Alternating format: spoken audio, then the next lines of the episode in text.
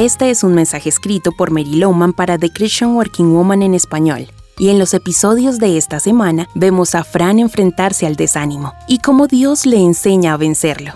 ¿Has estado alguna vez en su lugar?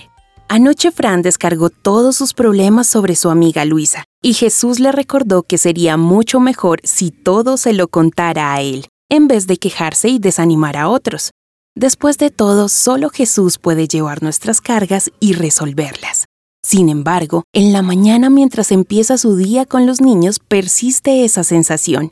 Vamos niños, llegaremos tarde, les dice con voz de cansancio, mientras ambos arrastran sus pies por la puerta. Luego, mientras se dirige al trabajo, Fran susurra, Dios, no puedo vencer este sentimiento de desánimo. Los problemas no desaparecen.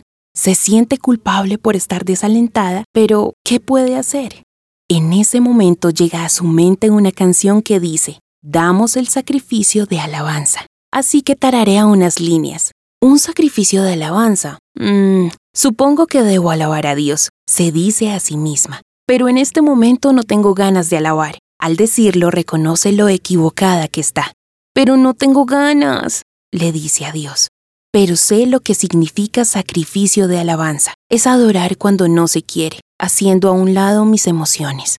En ese momento recuerda su método alfabético y con mucho esfuerzo, sintiéndose como una hipócrita, comienza. Te alabo con la letra A, porque eres admirable. B, porque eres benevolente. C, porque me cuidas. D, porque eres mi defensa.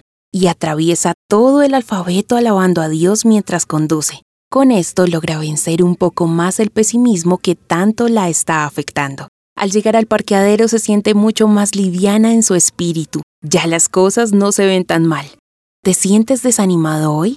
Intenta hacer un sacrificio de alabanza. Es así como puedes hacer una gran diferencia en tu día. El salmista dijo, ¿Por qué estás tan abatida, alma mía? ¿Por qué estás tan angustiada?